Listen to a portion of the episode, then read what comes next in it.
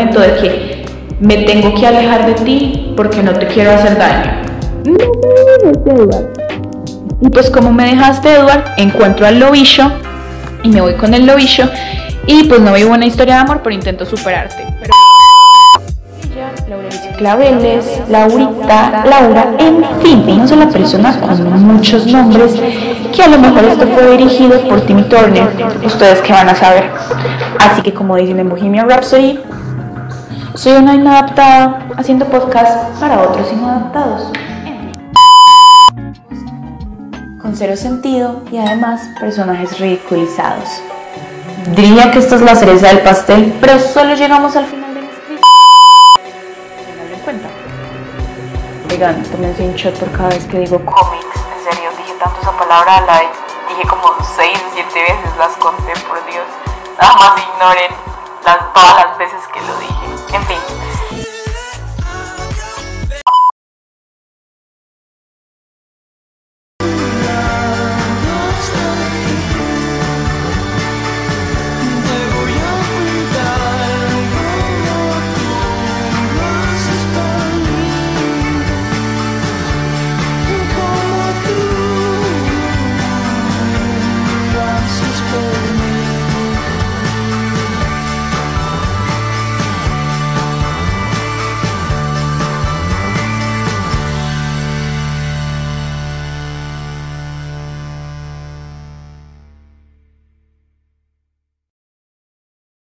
Entre sueños, labios rotos, vías lácteas, azules, amores, lunas y anémonas de luz, está mi querida Zoe, quien se encuentra recostada en el marco de la puerta a punto de curar mis labios rotos, contarme los sueños que tuvo conmigo a medianoche, llevarme a conocer otras galaxias, cromatizar mi vida y hacer que me enamore de la misma. Mi querida Zoe me espera entre sus melodías, lo bello de sus letras y la poesía de sus versos. Aquella me espera con los brazos abiertos y me comenta que no ha podido dormir, pensando en las maravillas que desea vivir junto a mí. Se escuchó poético, ¿no? Eso es para que sepan las parlas tan potentes que puedo tirar. No se crean, esto es mero marketing.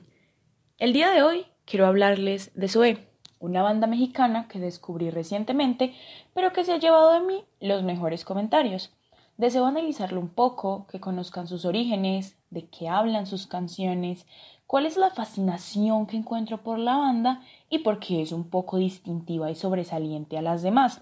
Pero no se preocupen, no me las voy a tirar de severa poser o algo así. So, relajados que tampoco los vengo a juzgar porque escuchan a Bad Bunny, ¿no? En este podcast no hacemos eso.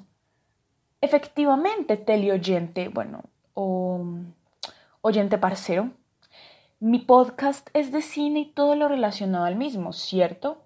Pero me quise salir un poco de los esquemas y hablar un tris de música a ver cómo sale. A lo mejor en otra edición les hablo de los monos árticos o en habla inglesa Arctic Monkeys, que para quienes no lo sepan son mi banda favorita. Underground, claro que sí, me vale tres pepinos también. Bien, Zoe nace en el año de 1995 en Cuernavaca, México. La banda comienza con León Larregui en voz y guitarra, Sergio Acosta en guitarra, Beto Cabrera en batería, Ángel Mosqueda en bajo y Chucho Báez en teclados. La agrupación adquiere el nombre gracias a una niña, que en este caso sería la hermana de una exnovia de Sergio Acosta. ¿Si pillan? La gente no supera al ex, parce. Este es un llamado para ti, compadre. Crea una banda y ponle el nombre de la mamá, del primo, de la tía, del abuelo, del sobrino, del hermano de tu ex. O bueno, no importa, tiene que ser, que ser algún familiar relacionado a tu ex. O sea, quien quita que resulte siendo el éxito mundial. Mentiras, pero en ese entonces era muy común que las bandas de rock tuvieran nombres propios, pero más largos. Además, un dato curioso que encontré es que Zoe en griego antiguo significa vida. Así que para los que lo escuchan ya entienden por qué la música de ellos da aliento de vivir y llorar a mares al mismo tiempo. En fin, no es el tema, continuemos. Zoe se da a conocer de manera así como underground, por decirlo de esa forma, con la ayuda de Internet y por un demo producido por ellos mismos titulado Demo Olmos, el cual contiene temas inéditos y canciones que vendrían después en su primer álbum.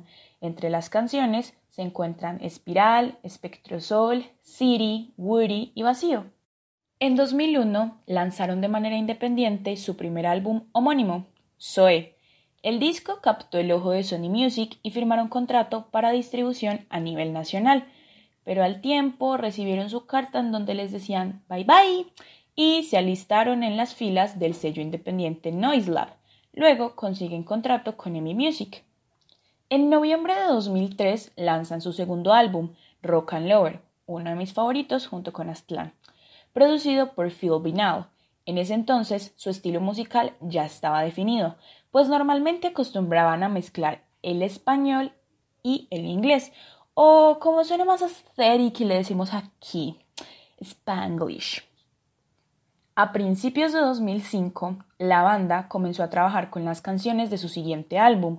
Así nació el EP The Room o EP The Room, como le quieran decir. La banda dijo que si el EP no obtenía los resultados esperados, haría la de Wandy, aunque en ese año no existiese Wandy. El caso, se separarían, pero para su sorpresa fue un éxito rotundo, recibiendo un disco de oro por sus más de 50.000 unidades vendidas. Algunas canciones fueron grabadas en inglés y productores como Alan McGee, eh, quien descubrió a la banda Oasis, expresaron su interés en llevar a la banda a Reino Unido y el resto de Europa. Ese mismo año editaron grandes hits. A mediados de año, Beto Cabrera se aleja del grupo y Zoe contrata a Jorge Siddhartha. Así es, teleparceros, el padre de la fetigua pura o el papá del bebé de Yuya. ¿Qué? Porque ustedes no sabían que Siddhartha fue baterista de Zoe, pues yo tampoco sabía. Mi mamá fue la que me comentó. Luego el puesto de baterista es ocupado por Rodrigo Guardiola. Así que sí, estos cambiaron más de baterista que quién sabe qué. Y yo que pensé que siempre fue el mismo como, eh, no sé, en todos los álbumes. Memorex Commander y El corazón atómico de la Vía Láctea salió a la venta el 12 de julio de 2006, debutando en el número uno de ventas en México. El primer sencillo fue Vía Láctea. Y aquí les dejo un fragmento para que la escuchen y para que se inspiren. Y a veces llora mi piel cuando se empapa de anhelo. Se infla mi mente con tantos recuerdos que ya no puedo dormir. Se las cantaría, pero mm, Diosito no me dio ese don. En fin, el álbum alcanzó el disco de oro gracias a sus más de 50.000 copias vendidas a cuatro semanas de su lanzamiento, además de ser muy bien recibido por la crítica especializada. Y si se están preguntando dónde encontré esta información, porque yo no soy una plagiadora y en este podcast no plagiamos ni nada así, toda esta información fue encontrada en www.cmtb.com.ar. Así que aquí pongo los derechos. Bueno, si bien este fue un pequeño tour por su carrera musical, no hay que dejar de lado otros álbumes como Programatón, que fue estrenado y sacado a la venta en 2013, Reptile Electric un poco antes, en 2008, Azatlán en 2018 y finalmente su nuevo álbum Sonidos de Karmática Resonancia, lanzado el 16 de abril del 2021. Y por si fuera poco, también tienen un álbum con música en vivo elaborado en el 2011, MTV Unplugged, música de fondo, donde podemos encontrar diversas cola- colaboraciones con otros artistas, como por ejemplo Enrique Bumburi o Mon Laferte. Ahora, después de darles un abrebocas de la banda y comentarles un poco acerca de la misma, quiero hacer un análisis de por qué su estilo musical me parece tan salido de lo convencional y sobre todo porque su rock no es tan común a lo que estamos acostumbrados. Primero, cabe aclarar que su estilo es principalmente el rock, pero un rock psicodélico, espacial y alternativo, aunque también tiene un toque de balada romántica y pop.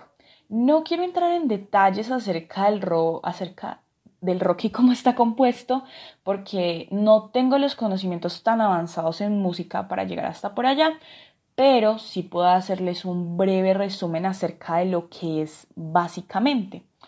Entonces, de esta forma, el rock es un género reconocido por la predominancia de la guitarra eléctrica. Suele ser elaborado con canciones de compás cuatro cuartos y una estructura de verso-estribillo. De esta forma, Sus diversos estilos han servido de distintas maneras para expresar una forma de antisistema y revelación de distintas tribus, al igual que las manifestaciones sociales. El rock de Zoe, caracterizado por un rock psicodélico, espacial y alternativo como les mencioné anteriormente, se remonta a crear efectos en el oído del espectador y llevarlo a un viaje de sensaciones, donde su principal foco reside en las melodías, cosa que se ve representada en el álbum Memorex Commander. En esta línea también se resalta el ámbito espacial, lo que quiere decir que predominan los pasajes largos de solos instrumentales y sintetizadores, que de nuevo lo encontramos en la tercera entrega discográfica de la banda, Memorex. Y por último tenemos el alternativo, que si es necesario aclarar para los que no lo sepan, es algo que no se apega a las maneras tradicionales de hacer música o rock, lo que mejor conocemos como underground o antipopular, lo que rompe con el esquema, por ejemplo, 21 Pilots mezclando pop y rap. En este caso, entonces tenemos a Zoe en tres distinciones. Psicodélico, que el rock psicodélico básicamente busca generar el mismo efecto del LSD, o sea, pero en versión música. El espacial, que cuenta con largos pasajes instrumentales. Y el alternativo, que no se apegan a las formas comunes de hacer música. Si tenemos en cuenta Memorex, diría yo que este, junto con Rock and Lover, son uno de los álbumes más rock de la banda, pues más allá de la composición de sus letras, que eso pasaría a hablar ahora más tarde, las melodías y sonidos logran llevar al oyente a un viaje fuera de la galaxia, provocando que se sienta en sintonía con lo que escucha o que se cuestione qué sonidos son los que pasan por su canal auditivo ya que no solo se escucha una guitarra, un bajo o una batería, sino que encuentra sintetizadores, largos pasajes y diversos sonidos que no se terminan de acoplar al género.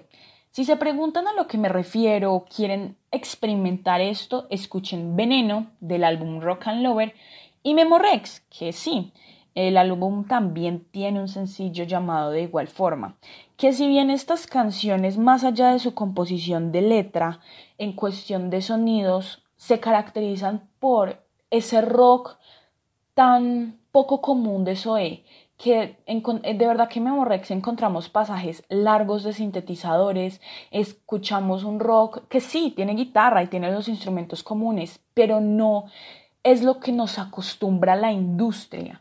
Ese es el punto, que si bien no está acoplado a lo que hizo la industria del rock o el rock clásico en un pasado, sino que rompe el esquema y busca experimentar con nuevos sonidos para el espectador, básicamente es eso. En otros aspectos, pasando a la balada romántica, Zoe no se queda atrás, valga la aclaración, ya que trayendo a colación el MTV Unplugged, música de fondo, presenciamos la interpretación de la balada romántica y un poco de pop también. Que la balada romántica se caracteriza por sus temáticas cortavenas, perdón, románticas, las cuales son en ritmos lentos y sonidos tradicionales, lo que causan en el oído del oyente una sensación de tranquilidad o que llegue a, a percibir el pasar del tiempo un poco más lento, lo que hace que tenga una mejor percepción de la letra y llegue a ser de fácil interpretación. Claramente, depende de la composición de la misma. Aquí ejemplifico el sencillo más popular, el cual es Labios Rotos, sin dejar de lado otros como Bésame Mucho, Venus o incluso Nada en colaboración con Enrique Bumburi. Entonces, llegamos a una de las partes más complejas para mí de explicar que tiene foco en la composición de las letras. Una gran parte de las temáticas que suelen poseer temas de rupturas o amores volátiles, fugaces, que dejan al protagonista de la canción en una soledad inexplicable, también hay otras canciones que pueden llegar a ser una crítica social, como lo son una gran parte de las canciones del último álbum, Sonidos de Karmática Resonancia, que quiero explicar y mencionar aquí que este álbum fue producido totalmente por Craig Silver, quien ha trabajado anteriormente como ingeniero de audio para Arctic Monkeys. Este álbum, a mi parecer, es algo totalmente diferente a lo que nos acostumbró la banda en un pasado, pues aquí ya predomina mucho el rock que los caracteriza, específicamente el psicodélico y el espacial, y unas letras que lejanas de lo romántico pasan a criticar una vida en redes y el cómo muchos de nosotros nos sacrificamos por ser parte de una sociedad básicamente vacía, cosa que se evidencia en la canción Besitario. Claramente, ellos no dejan atrás sus orígenes, pues hay canciones que son románticas y tratan temas de desolación, como lo son Popular y Karma Dame. De esta forma, también encontramos canciones que son más románticas, como les digo. Son canciones que nos hablan de amores volátiles como Azul o simplemente hacen contrastes con otras cosas como lo es el caso de Venus. Encontramos en Zoe básicamente que ellos son un grupo que buscan alzar una voz en específica. No, es que ni una voz en específico, perdón. O sea, buscan expresar de manera musical todo lo que alguna vez sentimos pero no somos capaces de expresar. Ellos lo hacen. Si ustedes alguna vez se sienten mal por alguien que los dejó, escuchen azul. O si simplemente quieren pasar un buen rato cantando letras o incluso sin prestarle atención, escuchen Nada con Enrique Bumburi. O si simplemente quieren como algo tranquilo, melodioso para pasar la tarde, también pueden escuchar lo que son Labios Rotos, Soñé o incluso Luna. Y si ya quieren algo más movido, entonces pueden poner Rock and el, el álbum básicamente. Entonces es como toda esta variedad de sonidos y de letras que los caracterizan, que al fin y al cabo logran que conecten con el espectador. Porque literal, bueno, literalmente no, pero básicamente logran que se identifiquen con lo que cantan. Y eso es un punto muy válido para ellos, no sé si me hago entender. Así que después de todo esto tan largo, como les decía, para mí Zoe siempre busca materializar en sus versos un desasosiego y una ruptura. Suelen caracterizarse por ser una crítica o un ejemplo de descontento frente a lo que ven a sus alrededores. Son como ese amigo que en medio de una ruptura te dice como brother, yo sé por lo que estás pasando, pero no crees que necesitas ser libre de una vez, parce, y dejar esa tusa tan tremenda. En fin, son todo lo que sentimos y no podemos expresar con palabras, es por ello que necesitamos escucharlos y cantar al compás de sus melodías o sus letras. Pero, ¿quién soy yo para sentarme en esta silla y recomendarles algo? No lo sé. En fin, esto fue dirigido por Laura, Laureles y Claveles, Lau, Lauchis, Lauri- Laurita Frutilla, Laurel, en fin, un montón de nombres que hasta quién sabe. Esto fue dirigido por Timmy Turner, ustedes que van a saber. Y como dicen en Bohemian Rhapsody, soy una inadaptada haciendo podcast para otros inadaptados. Así que nos escuchamos la próxima. Bye bye.